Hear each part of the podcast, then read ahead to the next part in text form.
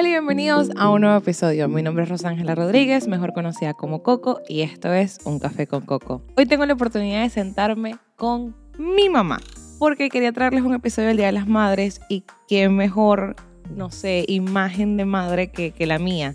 O sea, ¿quién podía yo hacerle mejor preguntas que pues a mi mami? Y el día de hoy ella me acompaña y me cuenta no solamente lo que es ser mamá, sino lo que es ser mi mamá, echa cuentos de historias de cuando yo estaba pequeña, de cuando mi hermana estaba pequeña, travesuras que hicimos. Nos reímos muchísimo, además hablamos de la diferencia de lo que fue querer ser mamá hace 30 años en Venezuela a lo que sería ser mamá el día de hoy en los Estados Unidos, que sería como que mi caso si yo quisiera ser mamá.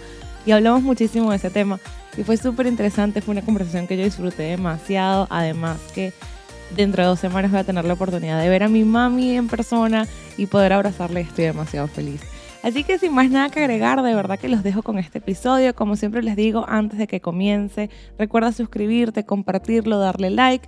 Ustedes no saben lo que eso significa para mí. Les agradezco que sigan aquí escuchándome, que estén aquí conmigo, que ya arrancamos el segundo año Un Café con Coco y vamos con todo. Y bueno, sin más nada que agregar, los dejo con mi mami y los veo más adelante. Bye. Hola mami, bienvenido a un episodio de Un Café con Coco. ¿Cómo estás? Muy bien, mi amor. Feliz de estar aquí contigo. Qué divertido. Que sí, súper emocionante. sí, ha pasado, ha pasado un año desde que el Café con Coco salió. Hemos estado pocas veces en la misma ciudad, pero se dio el episodio para el Día de las Madres. Estamos grabando el día después del Día de las Madres porque no podía grabar un episodio del Día de las Madres que no fuera con mi mamá. Claro, así es. y yo te lo agradezco tanto. Ay, no, mamita. Bueno, yo les tengo que contar que mi mamá lo primero que me dijo fue que yo no la podía hacer llorar. Y yo le dije que yo iba a hacer todo lo que existe en el mundo para que ella no llorara, porque si ella llora, yo lloro. Y creo que se va a relacionar toda la gente que tiene a la mamá que no está en su casa en ese momento. Así, que vamos. De todas maneras, yo me traje mi cajita de Kleenex por si acaso. Pa' por si, pa' por si, está bien. Bueno. Mamita, en el tema del Día de las Madres, sabes que yo estaba pensando muchísimo como por dónde entrarle al tema o, qué tal. Y, y sabes que ayer viendo todos los posts del Día de las Madres, habían muchos que eran como que en referencia de no solamente como que a la gente que es mamá, como en el caso tuyo que eres mamá de una hija con la que tienes relación, pero que hay tanto, tantas definiciones de mamá, ¿no? Claro mamás de cariño, mamás de que, mamás que están en la estancia, mamás que tienen eh, problemas con, con, sus hijos, hijos que tienen problemas con sus mamás.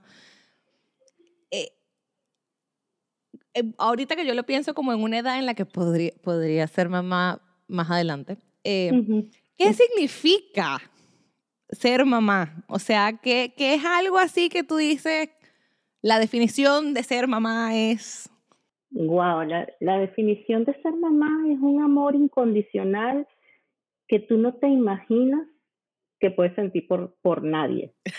O sea, tú, tú, estás, tú tienes un novio, tú tienes una pareja, inclusive a tus padres, porque imagínate, a, a los padres uno los ama mm, con, con, todos sus bemoles, ¿no? Porque todos tenemos eh, en algún momento diferencia con nuestros propios padres, pero cuando tú tienes un hijo, eh, se te desborda un amor que, que, no, que no tiene límite. Y, y, yo creo que es eso, yo creo que esa es la definición de, de, de, de ser mamá o de ser papá en todo caso. También. Eh, es el amor incondicional, es el amor incondicional a todo, a, a, a cualquier cosa, a que ese ser es tan, tan cercano que, que, que tú lo sientes como propio. Eso que tú dices, y, y nosotras lo hemos hablado mucho, que nos tocamos y sentimos como si nos estuviéramos tocando nosotras mismas. Es eso.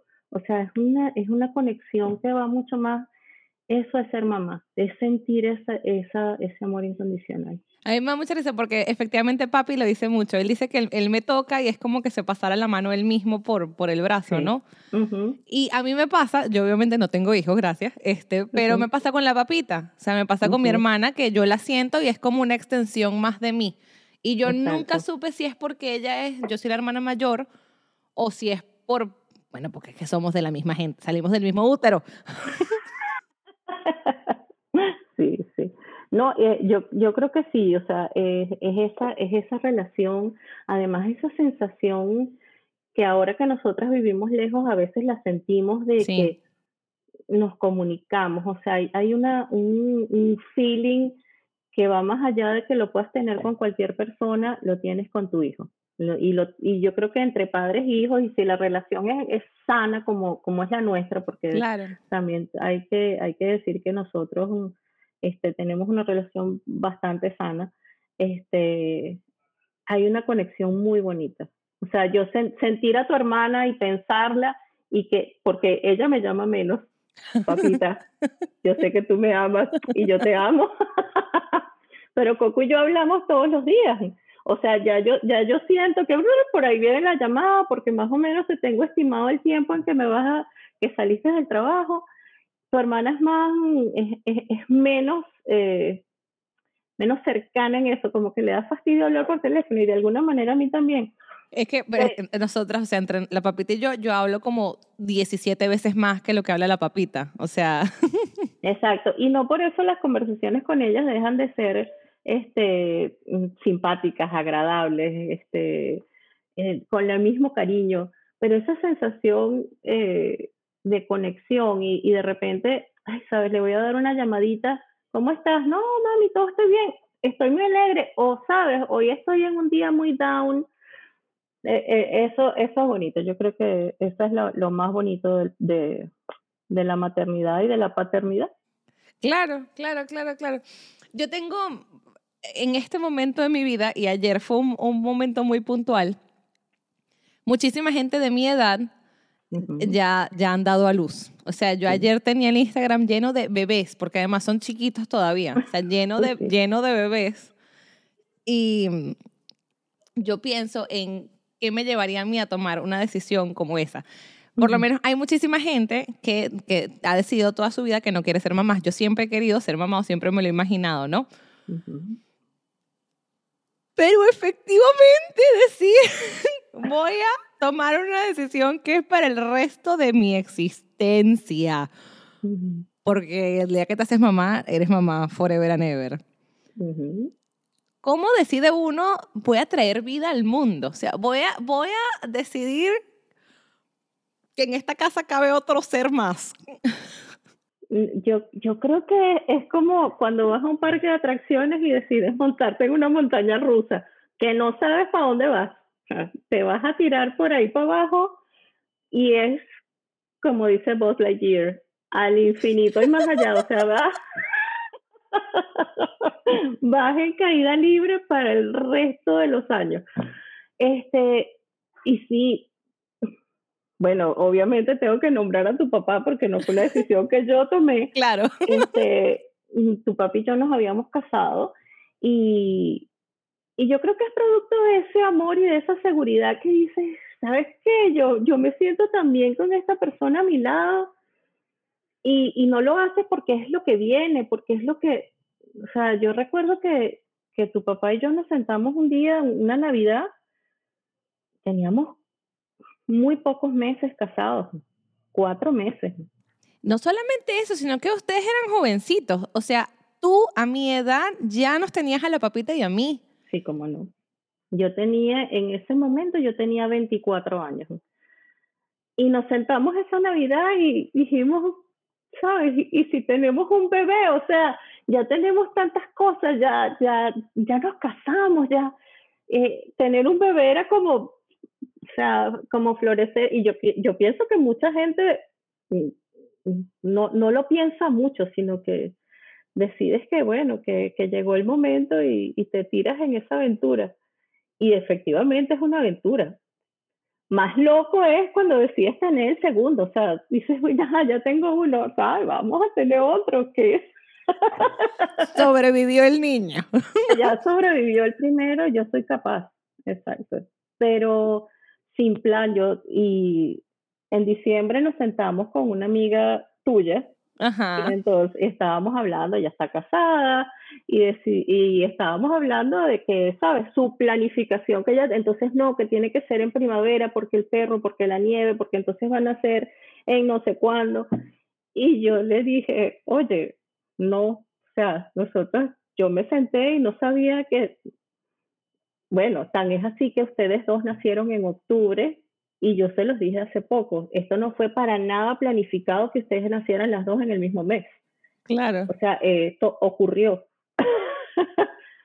Es que nosotros también, en ese tema, nosotros hemos tocado mucho el tema también la diferencia generacional, ¿no? O sea, hace 25, 30 años, Claro. eh, también estamos hablando de dos países. O sea, yo, porque también me pasa, o a veces veo, cuando veo en las redes y veo como que a mis amigas que están casadas y tienen hijos, tienen uno, dos, Claro. tres.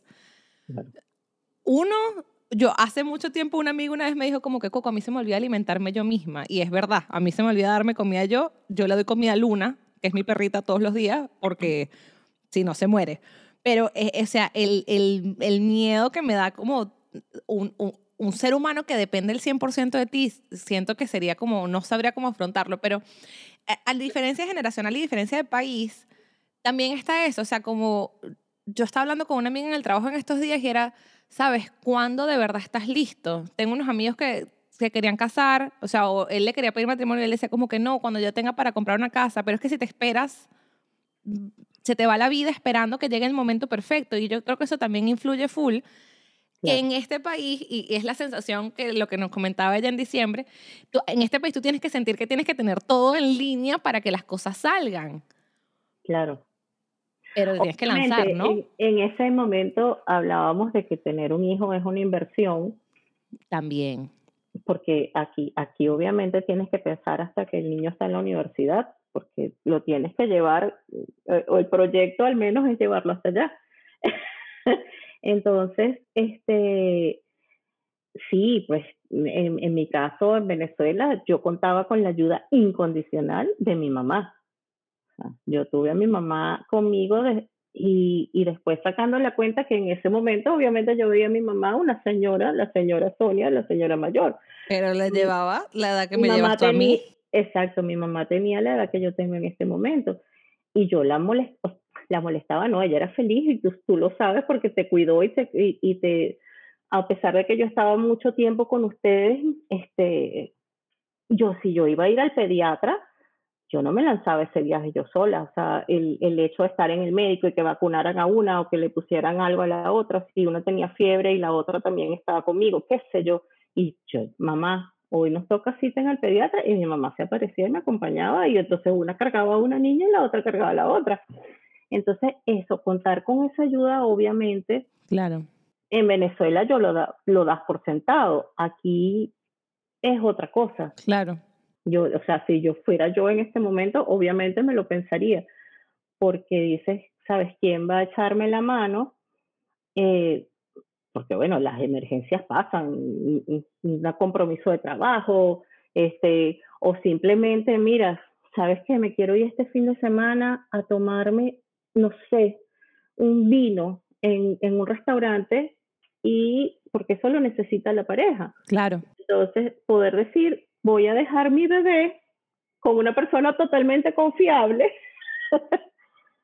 que, me, que, que se va a hacer cargo y que lo va a cuidar y lo va a amar tanto. Entonces, sí, eh, eh, yo creo que eh, de ahí parte esta generación de ustedes, sobre todo que viven aquí en, en, en otros países, pues que emigraron de nuestro país base, que no hay un tío, que no, que no estamos todos en la misma ciudad. Exacto, exacto. O sea, como que si yo hablaba con mi papá hace tiempo, yo le decía como, sabes, si la papita fuera a llegar a quedar embarazada en algún momento, yo no sabría cómo estar lejos. O sea, Exacto. papita, estábamos hablando de ti. Papita, seguimos hablando de ti porque es que quien lo ha dicho es ella, más que tú. Ajá. Ella siempre me ha dicho a mí, Sí. mamá, el día que yo me, el día, no el día que yo me case, ella se va a casar en Taiwán seguramente, en Indonesia, en quién sabe qué país del mundo. Pero ella siempre ha dicho, el día que yo tenga un bebé, yo te quiero cerquita, mami. Ella dice, yo quiero las casas una casa al lado de la otra. Exacto, Es que eh, yo no sabría cómo hacerlo diferente. O sea, claro. y, y yo siento que eso, eso es, es- o sea, ayer viendo en las redes, yo pensaba en eso full y decía, claro. Y Michelle Poler, que yo, Dios, yo sí la menciono, pero ella, me- ella escribió un post hace un tiempo Ujú, que ella en todos sus, ellos tienen un plan de finanzas todo particular, no sé qué y tal, porque el esposo trabaja con finanzas, pero que ellos tenían como que un fondo de ahorros que era como que babysitter o, o algo para cuando naciera este bebé. Y en vez de usarlo para eso, lo usaron fue para que los papás habían venido a visitarla a ella para cuando ella diera luz y lo hicieron fue para rentarle el apartamento de arriba o de abajo a la mamá para que la mamá se quedara con ellos. Entonces prefirieron utilizar esa plata en vez de pagar un babysitter a que la mamá estuviera. Porque claro, yo también me imagino eso, o sea, como que este ser que nació de ti, porque además estuvo en tu, en tu barriga, o sea, estuvo dentro de tu cuerpo, fue un inquilino dentro de ti. Ajá. Eh, es como una extensión tuya, tú se lo quieres dejar a, alguien en quien confíes. Claro. Claro. O sea, yo soy delicada con Luna, no me imagino con... Y, y por lo general la relación, o por lo menos es mi, experiencia y la de mucha gente que conozco, que a, menos que tengas una relación muy cercana con la mamá de tu esposo o del, del, abuelo, del, abuelo, los abuelos paternos, la relación natural y más fácil es con la, con la abuela materna, porque tú obviamente vas a confiar más en tu mamá. Claro. Porque ya, porque ya la, la, la manejas, porque ya la conoces, porque... Además que yo creo que se activa algún tipo de neurona mamística y es como que si mi mamá me tuvo a mí, yo existí. y no me morí en el camino. no me morí en el intento. Esto debería poder bajar, ¿no? Exacto, exacto. No, y desarrollas un instinto, yo, eso, pues yo, yo recuerdo momentos tan cómicos con ustedes dos chiquitas, o sea, tantas anécdotas. Yo me acuerdo una vez llegando, este, saliendo probablemente del pediatra, este, tú estabas caminando, yo tenía la papita cargada y el ascensor, ¿sabes? Cerró las puertas y tú te quedaste adentro y yo metí la mano, entonces tenía la papita por aquí ese tipo de cosas, pero yo tenía 30 años. Entonces, si me pasó ahorita, a lo mejor tuviera un shock nervioso, pero en ese momento resuelves vaina, le das al botón, pa, se abrió la puerta, salió la nene. ¿Entiendes? Entonces, y tantas cosas, vamos, vístanse, ustedes dos vestidas y entonces una se echó un refresco encima, qué sé yo. Pero esas son cosas que, que son parte de las anécdotas de, de tener un chamo, pues, y, y son las aventuras, esa montaña rusa que se convierte cuando tienes un hijo hasta que son grandes y adultas como tú. Una, un, o sea, un, un pensamiento o un comentario que existe mucho en el mundo es como que cuando tienes un hijo la vida te cambia. Y yo siempre siento que viene como con una connotación negativa, porque es como que ya no vas a salir con tus amigos, ya no vas a, a, pasear, ya no vas a no sé qué. Pero una vez nos fue a visitar una amiga que tenía un bebé recién nacido y tú dijiste que a ti la, la pediatra te dijo los bebés son portátiles. Los bebés son portátiles, 100%. Y diciendo que a eso es importante a veces verlo como que la vida te va a cambiar, obviamente, estás trayendo vida al mundo, o sea, es otros, hay otro ser humano que va a respirar y vivir en este plano. Pero e, esa parte de ver lo negativo siempre, siempre me ha hecho full ruido, porque yo me imagino que obviamente tu vida cambió, ya que yo... Hmm, eh, pero, pero tú sientes como que estarías en otro lugar si nosotros no, no, hubiésemos nacido, o sea. No, yo, yo no hubiera elegido nada, sin, o sea, si a mí me dieran a elegir ahorita, y lo dice todo el mundo, pero yo no elegiría nada diferente a lo que he vivido con ustedes. Ni, y, o sea, a la edad que lo viví fue perfecto para mí. Fue, este, obviamente la vida te cambia, porque ya tú no te puedes acostar a las 3 de la mañana porque hay un bebé que se va a levantar dentro de dos horas y te va a exigir comida, depende de ti, no, no te exige, pero, pero una, un, ser humano que mientras es pequeño, durante muchos años, depende 100% de ti y a menos que tengas una ayuda en la casa 24 horas al día, que, que sí, hay, hay, hay gente que contrata una enfermera, sobre todo el primer mes es macabro. Eso, o sea, no hay otra palabra para describirlo sino macabro.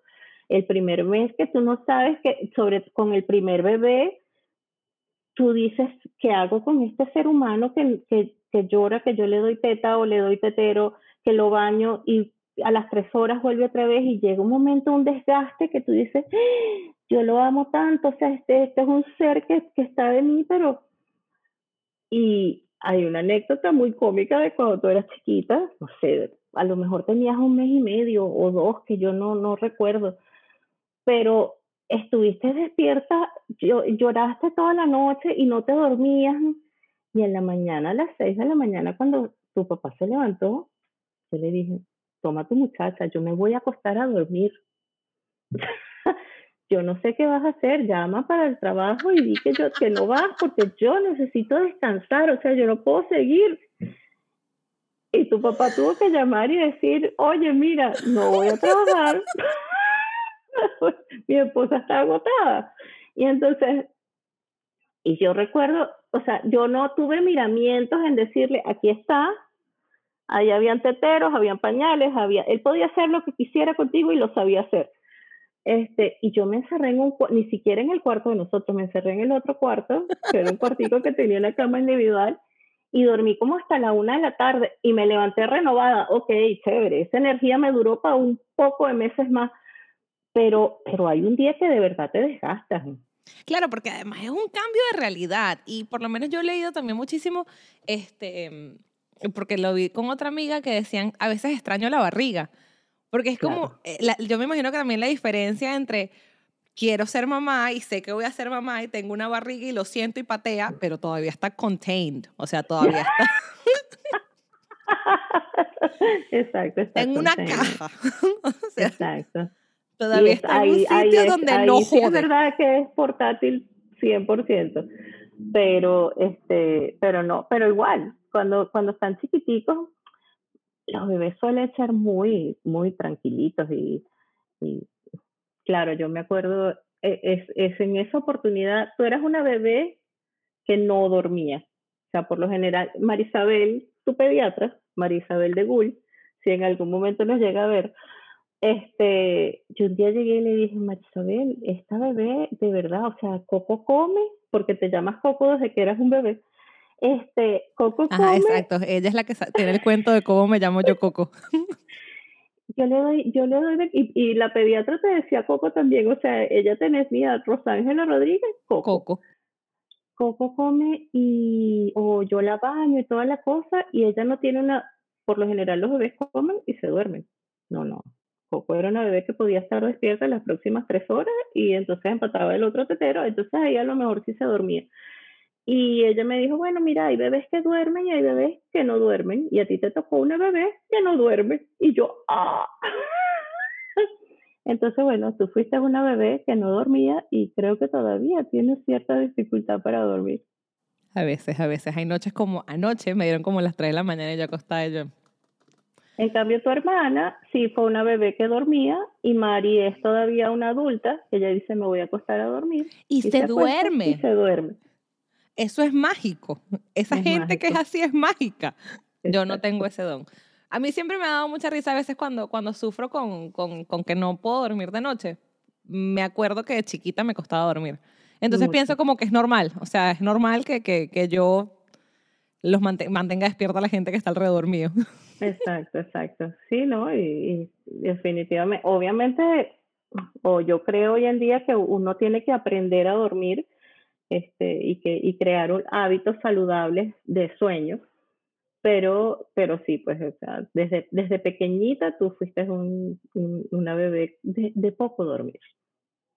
Tremenda. Bueno, obviamente, tu papá y yo te cargamos mucho, te mecimos mucho, y te acariciamos mucho para que te durmieras y yo creo que eso también, a lo mejor si te, te mecemos ahorita en un mecedor, te quedas dormida. Yo me siento en un mecedor y me quedo dormida, porque es que claro, o sea, en la casa ah. estaba ese famoso mecedor y mi papá, él me mecía y él hace un sonido que yo no puedo repetir ese sonido porque eso es un sonido que hace mi padre solamente y es eso me arrulla. Si yo me siento en un mecedor y me muevo, me, me da sueño, pero en el acto. Pero ustedes me tienen que haber mecido la vida entera, la vida entera porque ese mecedor me lo regaló mi papá porque bueno, era como un, ah, no sé, yo no sé por qué a las mamás, porque aquí venden mecedores para, para, las, para las mamás. Para el nursery de los bebés venden unos mecedores ahora. Aquí son un poco más biónicos. Ahora se mueven como para adelante. Se mueven así como para adelante y para atrás, pero el mecedor clásico, que es ese que se balancea, este, sí, nosotros te dormíamos allí cargaditas. Qué risa. Ajá, que lo nombramos. ¿De dónde sale el coco? Explíquelo usted. El coco nace, de verdad, verdad, de, de, una broma entre tu papá y yo, de duérmase niño, duérmase ya, que viene el coco y te comerá. Porque, este, bueno, esa es una canción, hoy en día esa canción es igual, macabra y no se la debe encantar a los niños, pero en ese momento, duérmase niño, duérmase ya. Era una canción de cuna. pero que viene el coco y te comerás, era tétrica. Es tétrica, claro, muy, muy, muy tétrica. Entonces, y adicional a eso, esa Navidad que tu papá y yo decidimos que queríamos tener un bebé, él me regaló, de regalo de diciembre, un perfume de Coco Chanel, que se llama Coco, un, perfume súper clásico de la línea de, la casa Chanel. Y este, un día, mm, yo pues, entre que yo salí embarazada, ese, ese, era un perfume en una botella de vidrio con no era con atomizador, sino el líquido estaba ahí adentro y tenía un, tapón, una cosa. Y entonces se, se, se, me volteó el frasco que yo me lo estaba colocando y cayó sobre la peinadora y yo aborrecía aquel olor porque yo lo, lo, primero que tenía en la mano era una toalla, que yo creo que me, a lo mejor me acababa de bañar y lo limpié. Esa, a esa toalla no se le quitó ese olor de ese perfume más nunca en la vida. Yo la lavé y la lavé 100 veces hasta que un día la regalé, porque no la podía ni usar. O sea, a mí ese olor de verdad me, me, me desagradó por siempre. Y fue una de las cosas que yo rechacé, pero entre eso y la canción realmente de Duérmase niño, duérmase ya, que viene el coco, de ahí nació. Entonces, claro, empieza el tema de que nos compramos libros para leer y a, los bebés hay que hablarle, a la barriga hay que hablarle para estimularla y no sabíamos quién era, quién venía, si bebé, una niña o un niño y decidimos ponerte Coco, que era un nombre unisex. Y yo nací. y nací. Y recuerdo perfectamente el día que naciste y trajeron la cunita del retén y nos las pusieron ahí y te vimos con aquellos ojitos pelados y ¡ah! nació Coco.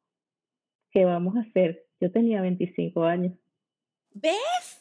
Yo tengo 29. Tú a mi edad tenías a dos. Dos niñas. Dos. Dos que dependían de ti. Todavía tengo 29 años, todavía dependo de mi mamá de vez en cuando. Yo la llamo todos los días. O sea. Pero sí, nació poco. Qué susto. de verdad, cuando tú ves aquel, o sea, eh, la emoción de conocer un ser humano que ya tú lo quieres porque existe. Claro. Es dentro de ti, pero no, no sabes cómo es, no sabes a qué se parece, no sabes si es, si es Nada, nada, si tiene los ojos grandes, si los tiene chiquitos, si tiene pelo, si no tiene pelo, todo, todo lo, la, la incógnita que representa, además en la época, de hoy en día, los ecosonogramas que le hacen a las mujeres embarazadas son en 3D. color y unas cosas para fotografía. No, no, no, niña, uno veía una cosa, o sea, una imagen en blanco y negro. Una mancha. Una mancha y, wow, con la forma de un bebé y, y confías además en lo que te dice el médico. Van a ser, es una niña. Ah, buenísimo, qué chévere, por lo menos tienes esa información. Claro. Pero, pero eso de ver los rasgos o todo lo que hoy en día se ve, no, no, no, hace 29 años eso no, no pasaba. Entonces, o, no, o sea, te traen aquel ser humano pequeñito y tú lo ves y dices, ¡Ah, Dios mío, ¿sabes? Además es, esa conjunción perfecta de, de, de, dos seres humanos, pues que además es, en casi todos los casos es producto del amor, porque bueno, el amor de la pareja, del matrimonio, es, es mágico, es mágico, sencillamente es mágico. Y es que ahí, o sea, es, es, un amor exponencial que, que no tiene, que no tiene límite, con todos los bemoles, por supuesto que hay días que tú quieres, o sea, que el día que se porta mal, que se echa un toy en la cabeza, que bota, que parte un florero, ese día, eh, una vez, y eso yo se los he contado, el amor es cíclico, o sea, tú, tú, no, tú no amas a alguien así todo el tiempo en línea recta y el amor va creciendo. No, no, no, eso no es verdad. El amor tiene sus picos y, y, y con los bebés es lo mismo. Tú amas a tu bebé por sobre todas las cosas, pero el día que está llorando, que tú no sabes qué hacer, que y, entras en una desesperación o que, o que un accidente, un accidente, me refiero a que eso, que parte un florero, a que, no sé, a que cualquier cosa, cualquier tremendura o travesura que se te pueda ocurrir, que seguro que hiciste muchas, y yo no recuerdo en este momento ninguna, este, ese día tú dices, lo quiero matar. Hasta hoy vive, yo lo mato. Pero se te pasa. Claro. el bebé viene inmediatamente, se ríe, te hace una caricia o te dice, mami, y tú ya, y se te olvidó el asesinato que, le ibas, a, que ibas a cometer. Cuando dice, mami. Mami, exacto, así como me llamas tú a mí. Dígame la papita.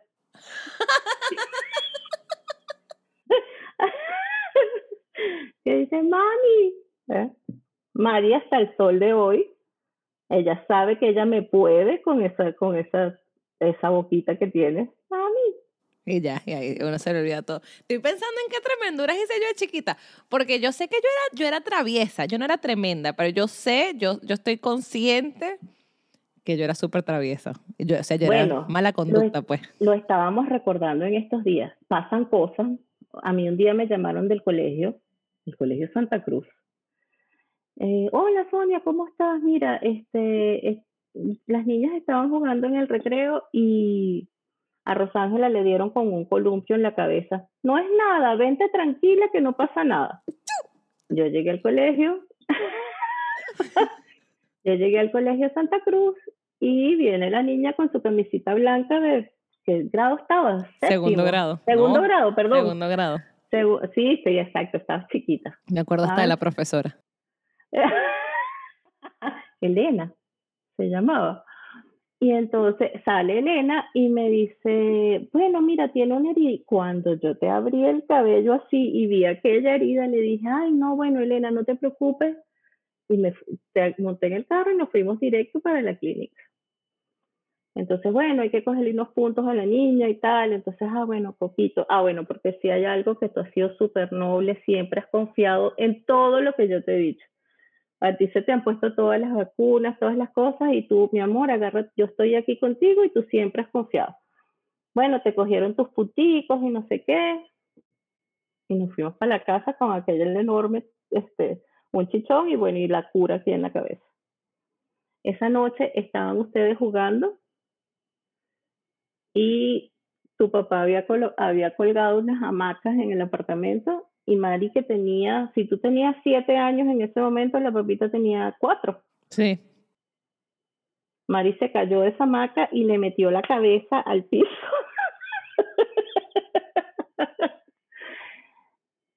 Eran como las 11, las 10 de la noche, no sé qué yo qué hora serían, a lo mejor eran las 7, pero en todo caso, era de noche. era de noche. Entonces yo llamé a Marisabel, que pues Marisabel ha sido una santa, yo la recuerdo con todo el amor del mundo a, su pediatra.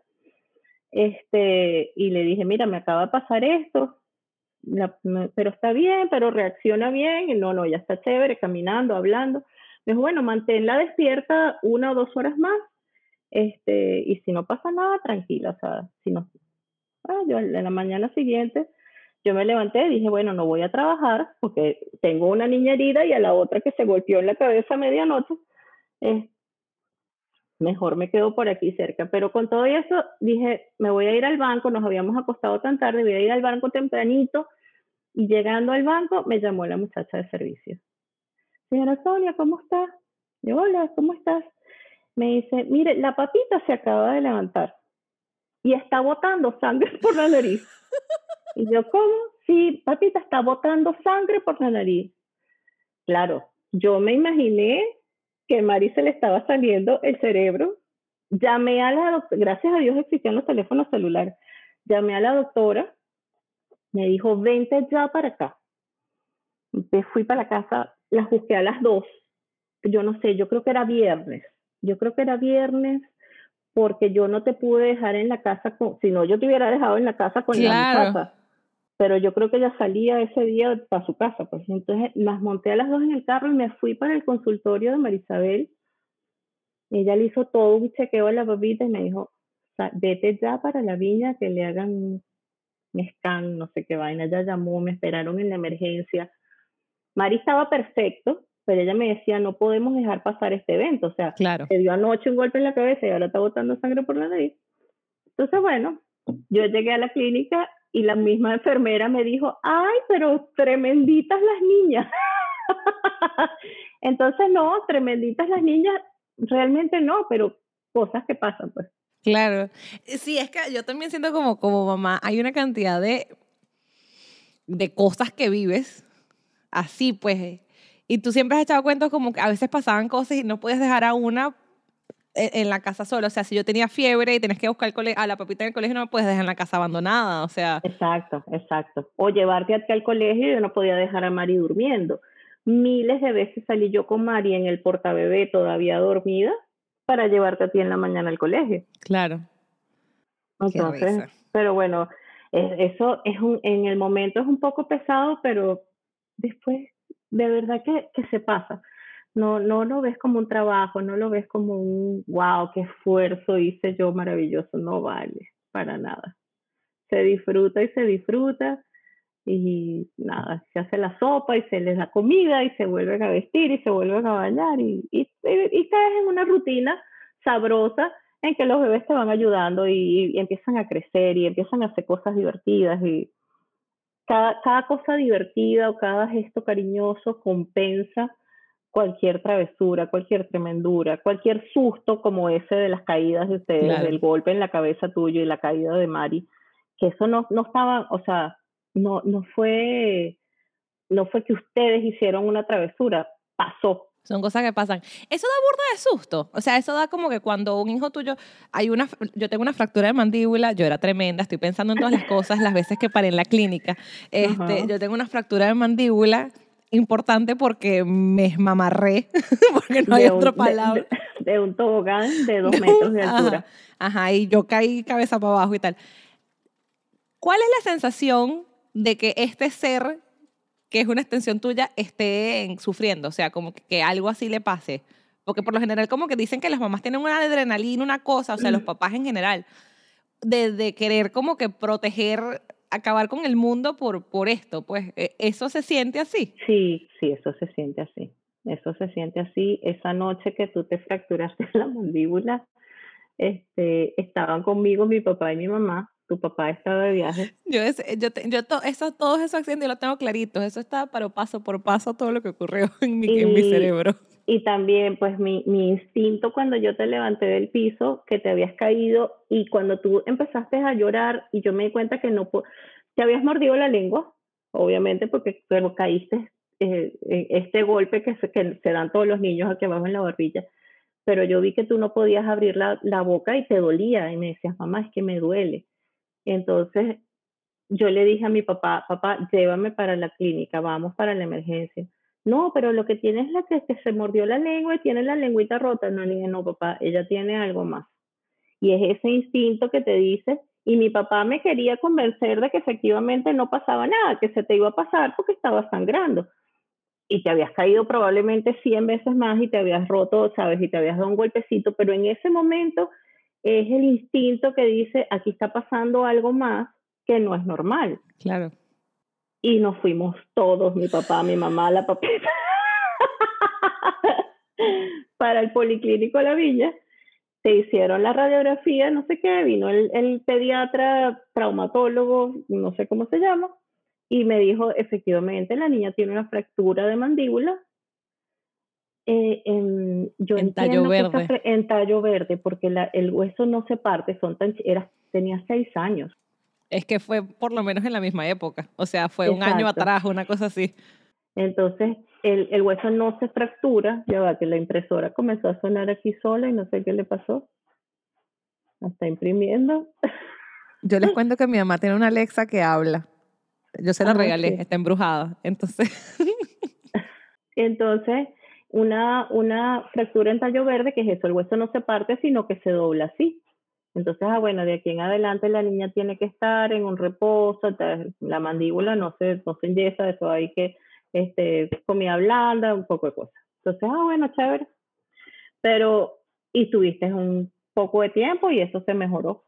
Pero sí, son esos sustos que pasas y, y, el, pero el instinto fue lo que a mí me dijo, epa, esto es mucho más. Claro.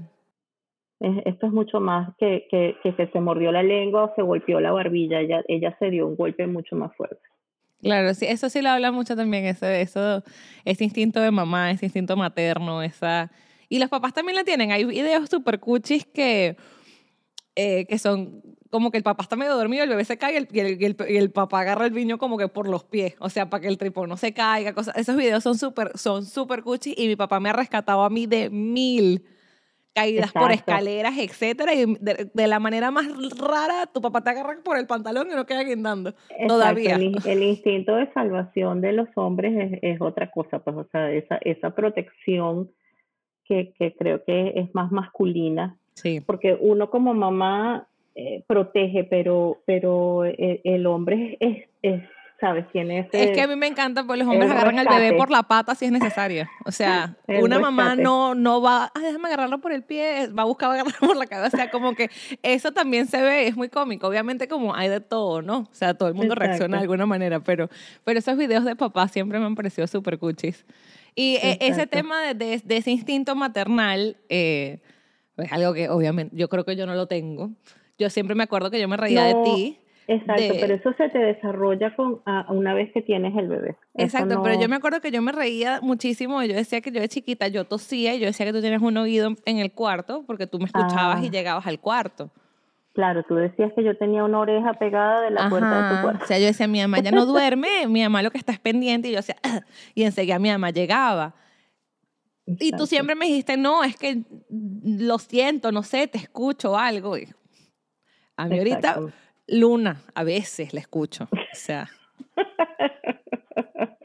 Y a mí eso me da mucho estrés, por lo menos, o sea, yo pienso lo dormilona que yo soy o lo despistada que yo soy, que hay un ser que, que depende de mi vida, pero, pero confío en que la naturaleza me va a dar las, los sí, recursos no, definitivamente la naturaleza es sabia este, eso que dice, hay gente que dice, no, yo no, yo no puedo poner a mi bebé a dormir en la cama conmigo porque si lo estripo, conchale, la verdad que tienes que estar en un nivel de inconsciencia superior para no darte cuenta que tienes el bebé ahí al lado. O sea, eh, entras en un estado, bueno, o por lo menos fue, fue mi caso y creo que el caso de tu papá también, pues el estado de alerta una vez que tú tienes el bebé, aunque estés dormido, es hay algo mágico que te despierta y, creo que es eso, pues que creo que es totalmente instintivo. Algún día lo viviré y te contaré, te tendré cerca. Sí, no, yo creo que yo voy a hacer repetir lo que dice la papita, de yo te necesito tenerte cerca porque yo me conozco. Ay, mamita, gracias de verdad por acompañarme pues en este episodio. Tengo que comentarles a la gente que me está viendo por video, este micrófono maravilloso fue un regalo de parte de mi mamá y de parte de mi pareja y, o sea, eh, lo estamos estrenando y lo tenía que estrenar con mi madre, no tenía otra manera de estrenarlo. Gracias. espero que, que lo estés disfrutando. No, estoy súper contenta y espero que ustedes también lo estén disfrutando el, el audio que está saliendo de aquí. Y bueno, para cerrar, madre, las preguntas que yo hago. Ajá, Dios santo. Se te olvidaron. A mí me encanta que la gente se olvidan. La gente ve el podcast. yo, yo veo todos tus capítulos y... y, las preguntas se les van. No son tan difíciles, son fáciles. Eh, eh, me acabo de dar cuenta que hay una que no me sé. Eh, ¿Cómo te tomas el café tú? Yo me tomo el café con leche en las mañanas. De almendra. Con leche de almendra. Con leche de almendra, sí. De verdad que sí. Yo aprendí a tomarme el, el café con leche de almendra aquí en este país hace, no sé, unos tres o cuatro años, sin azúcar. Sin azúcar, solamente un café con leche, con leche de almendras, pero sin azúcar. Eso, y un solo café en la mañana. Hoy es, hoy es un momento extraño que yo me, me haya tomado un café, pero tenía que hacer honor a tomarme un café con coco. Toca, toca, toca. La segunda pregunta, que es la pregunta que ha sido como la más fastidiosa de todas, este, yo estaba preguntando que, que, ¿qué te, mm, qué te inspira? Y después la cambié a qué te despierta en las mañanas. este, pero estoy en el proceso como de remarketing de la pregunta. Este, porque básicamente lo que estoy buscando es como qué, qué te motiva, o sea, que, que cuando uno abre los ojos y dices, hoy sigo viva, vamos, ¿qué, ¿qué te lleva a pararte, a poner los pies en el piso, pues? Hoy en día, este, me levanta todos los días la bolsa de valores. Lo certifico. Porque a pesar de, bueno, obviamente yo vengo de haber trabajado muchos años en Venezuela, de la empresa, de, la rutina, de, todo eso. Y, y de repente, ¿sabes? Mm, llegas a este país, bueno, yo construí muchas cosas, se, se, montaron la franquicia, no sé qué, y llega un momento en que dices, ajá, bueno, ya, ya, ya he hecho una cantidad de cosas y comencé a trabajar en el 2019 este, para una firma de arquitectos y llegó la pandemia a principios del 2020 y yo dije, Señor mío, ¿qué voy a hacer? No por casualidad había tomado desde septiembre, septiembre, octubre del 2019, había comprado un taller para aprender a hacer trading y para aprender lo que era la bolsa de valores y había comenzado a estudiar. Cuando llegó marzo con la pandemia, yo dije, bueno, este es el momento de verdad dedicarle tiempo a estudiar. Entonces, hoy en día, desde hace un año, lo que me levanta en la mañana es el trading, la bolsa de valores, todo lo que he aprendido, este, y sigo asistiendo a cursos, sigo, sigo leyendo, sigo, me sigo informando y eso es algo que me mantiene de verdad muy motivada. Además, este, me ha puesto otra vez el cerebro en funcionamiento, eso, eso es. Y mi mamá es muy cool. mis amores. Mi mamá es muy cool, mi mamá es trader, gracias. Entonces me convertí en una trader, así es. Qué éxito. Y la última pregunta, que en, en tu caso, yo cada vez que la pregunto pienso en mí también. Eh, yo pregunto, ¿sabes? Si pudieras ver a la Sonia de hace 10 años, eh, y decirle algo que le dirías. Pero en nuestro caso es particular porque cada vez que yo lo pienso, digo, hace 10 años teníamos un año recién mudadas a este país y, le diría tantas cosas. O sea, yo a Coco le diría, pero una retaíla información. Entonces, no sé si quieres echarla más atrás, o sea, si quisieras pasar como hace 12 años antes de que nos viniéramos, o, o si hace 10 años de verdad hubiese sido un punto importante de, de, de decirle algo. Mira, definitivamente hace hace 11 años, porque hace 11 años que estábamos aquí en este país. Hace, hace poquito más de 11 años que llegamos a los Estados Unidos, en febrero del 2010. Y, y ojalá yo supiera hace 10 años todo lo que sé hoy en día. Yo hubiera sabido hace 10 años lo que sé hoy en día, sobre todo cómo se manejan las cosas aquí. Este, yo venía tan asustada con ustedes dos nada más. Este, yo no sé qué me diría a mí misma. Yo, yo, yo creo que, que sería más, no confíes tanto, eh, no confíes tanto en los extraños. Este, busca más, busca, busca un poquito más de información antes de, antes de tomar una decisión. Pero igualmente, como te dije con respecto a ustedes, Em, elegiría otra vez todo igual. O sea, habernos mudado, haber, haber recorrido este camino juntas, que, que yo creo que es el mayor aprendizaje nuestro. Sí. Haber recorrido este camino nosotras tres, porque llegamos aquí con el apoyo de tu papá, pero sin él. O sea, de verdad yo me vine, me vine para acá con la aventura de, iniciar una nueva vida aquí, con ustedes dos, que eran unas adolescentes, tenían 15 y 18 años, y fue de verdad una montaña rusa de emociones y lo ha sido hasta hoy, pero, pero sobre todo los últimos tres años han estado llenos de satisfacciones y, y de metas alcanzadas y, eh, que ustedes se graduaran en la universidad, que te, gradua, te graduaras tú, que justamente se cumplieron tres años ahorita, este, se graduó tu hermana el año siguiente y, y ver todas esas cosas materializadas y dices, wow, han pasado 10 años, ha valido la pena. Claro. Pero hace 10 años me dirías, no, no seas tan confiada, busca, investiga un poquito más antes de tomar una decisión. Para todo, para comprar una casa, para hacer una inversión, para comprar un carro, eh, todo. Eh, para eso hay que, hay que asesorarse mejor. Claro, también yo siento que fueron como ¿Qué nos pasa? Le, bueno, le pasa, o sea, cosas de inmigrantes, pues uno cosas de inmigrantes, recién llegado y, y, yo lo vivo, o sea, también lo viví como que incluso cuando me mueve para acá, para Massachusetts, o sea, cuando llegas de primero es como lo que aparezca, porque no, no conoces tanto, pues, pero... Es que lo hablaba el fin de semana con unos amigos y, y decíamos, sabes, vienes de, además vienes de Venezuela, que vienes de un país que aún, aún hace 11 años, hasta comprar un carro era una tragedia. O sea, tú llegabas y te decían, bueno, el carro que hay es eh, morado y tú no tenías opción, era morado o no, o no tenías carro hasta dentro de un mes o dos meses cuando apareciera. Y llegas aquí y no solamente puedes elegir el color, sino el modelo que te dé la gana, la marca que te dé la gana. Este, y, y, y eso a veces te saca de foco. Sí. ¿Sabes?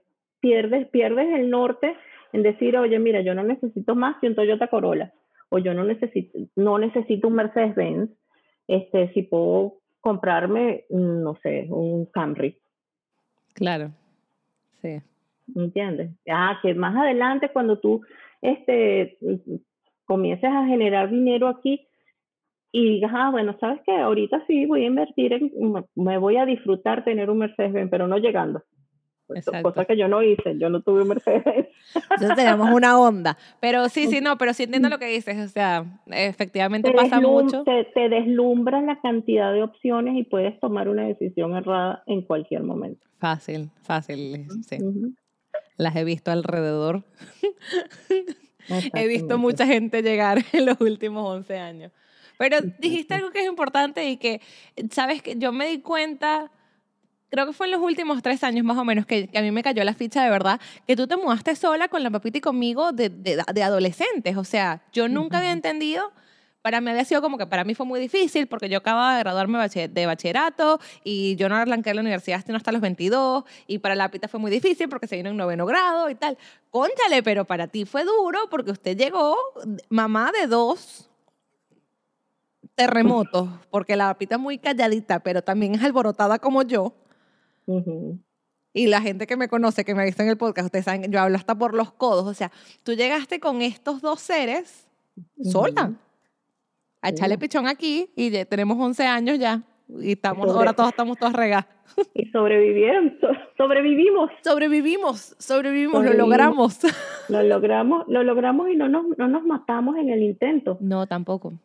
Este, porque si de algo yo me enorgullezco y, y, y, con esto de verdad a lo mejor te sirve de conclusión, es que nosotras hemos mantenido, o sea, llegar aquí hace 11 años nos unió como familia, este, a pesar de que tu papá y yo estamos separados, eh, la relación de ustedes con él también se mantuvo. Sí.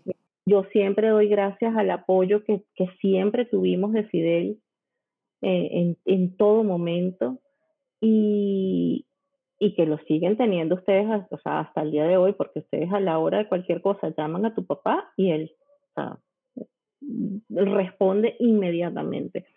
Este, pero, pero la relación de nosotras tres como mamá e hijas, wow, fue súper importante y, y, se fortaleció estando aquí.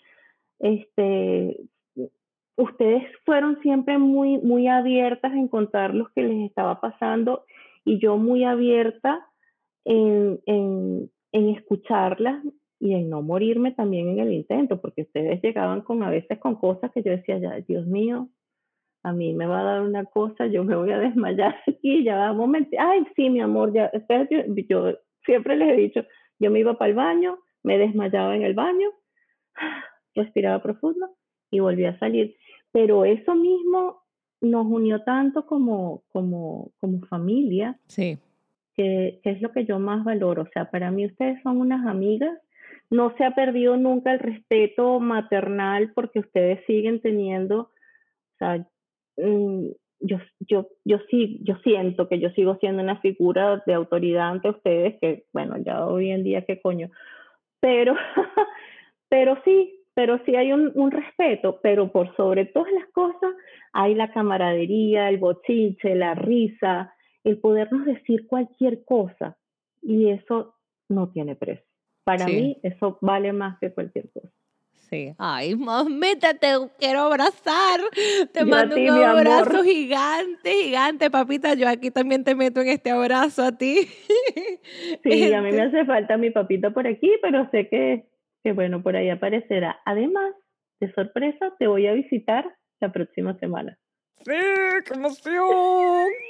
Estoy demasiado emocionada, no te puedo explicar. O sea, eso, eso lo cuadramos esta mañana y ya no, no puedo con, no quepo en la emoción que tengo de, de verte, mami, y venir a abrazarnos y, de tomarnos un café en persona y de compartir aquí. Y, sabes, todo este espacio, ya, yo siento ahora, muchachos, lo siento muchísimo más mi ciudad en este momento y es como Qué divertido y, eso que dijiste también es súper importante y para mí ha sido algo muy puntual y algo que yo lo converso mucho con amigos, o sea, la relación que yo tengo contigo, con la papita y con mi papá, aunque estemos los cuatro en lugares diferentes, em, esa relación para mí es crucial, que la gente con la que yo me relaciono entienda que esa relación para mí es importante, eh, tiene, pesa muchísimo y, algo que tú dijiste, y yo no sé, no sé por qué lo estaba hablando en este con unos amigos, pero era eso, o sea, tú siempre nos permitiste a la papita y a mí llegarte con lo que fuese, con cualquier información, con cualquier tema, y todo era válido, o sea, las emociones eran válidas, las dudas eran válidas, el estrés era válido, o sea, lo, que se estaba viviendo, o sea, eso, en la universidad, yo no pude estudiar hasta los 22 años y era como que estar estresada de que estaba en la casa y decirte como que lo que hago es verte todos los días y que tú entendieras que te veía todos los días que estaba ladillada, o sea, no, y no era, no era, no estaba prohibido que yo te dijera esas cosas, nos han traído pues estos 11 años de esta aventura aquí en los Estados Unidos, pues nos han llegado hasta el día de hoy, o sea. Así es, así es. Y yo, por ejemplo, hay una cosa que quiero destacar y es que Mm, por ejemplo, cuando nos mudamos, Mari, que era más chiquita, le tocó llegar de un colegio pequeñito donde habían 20 niñas en un salón a un high school aquí en los Estados Unidos donde la población estudiantil eran 4.000 estudiantes. O sea, yo lloraba cuando la dejaba en el colegio y decía, Dios mío, ¿qué es esto? O sea, a mí, y cuando la iba a buscar, que veía que el muchachero que venía caminando, yo decía, Dios mío, ¿dónde, dónde está mi papita?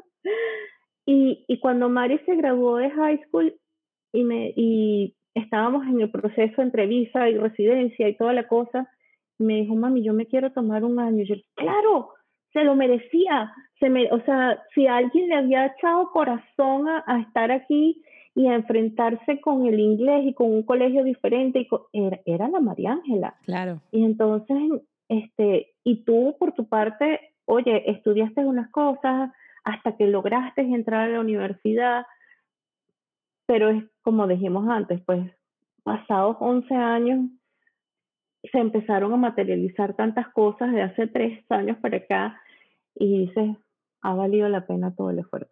Sí, 100%. Mamita, gracias por esta hora de conversación.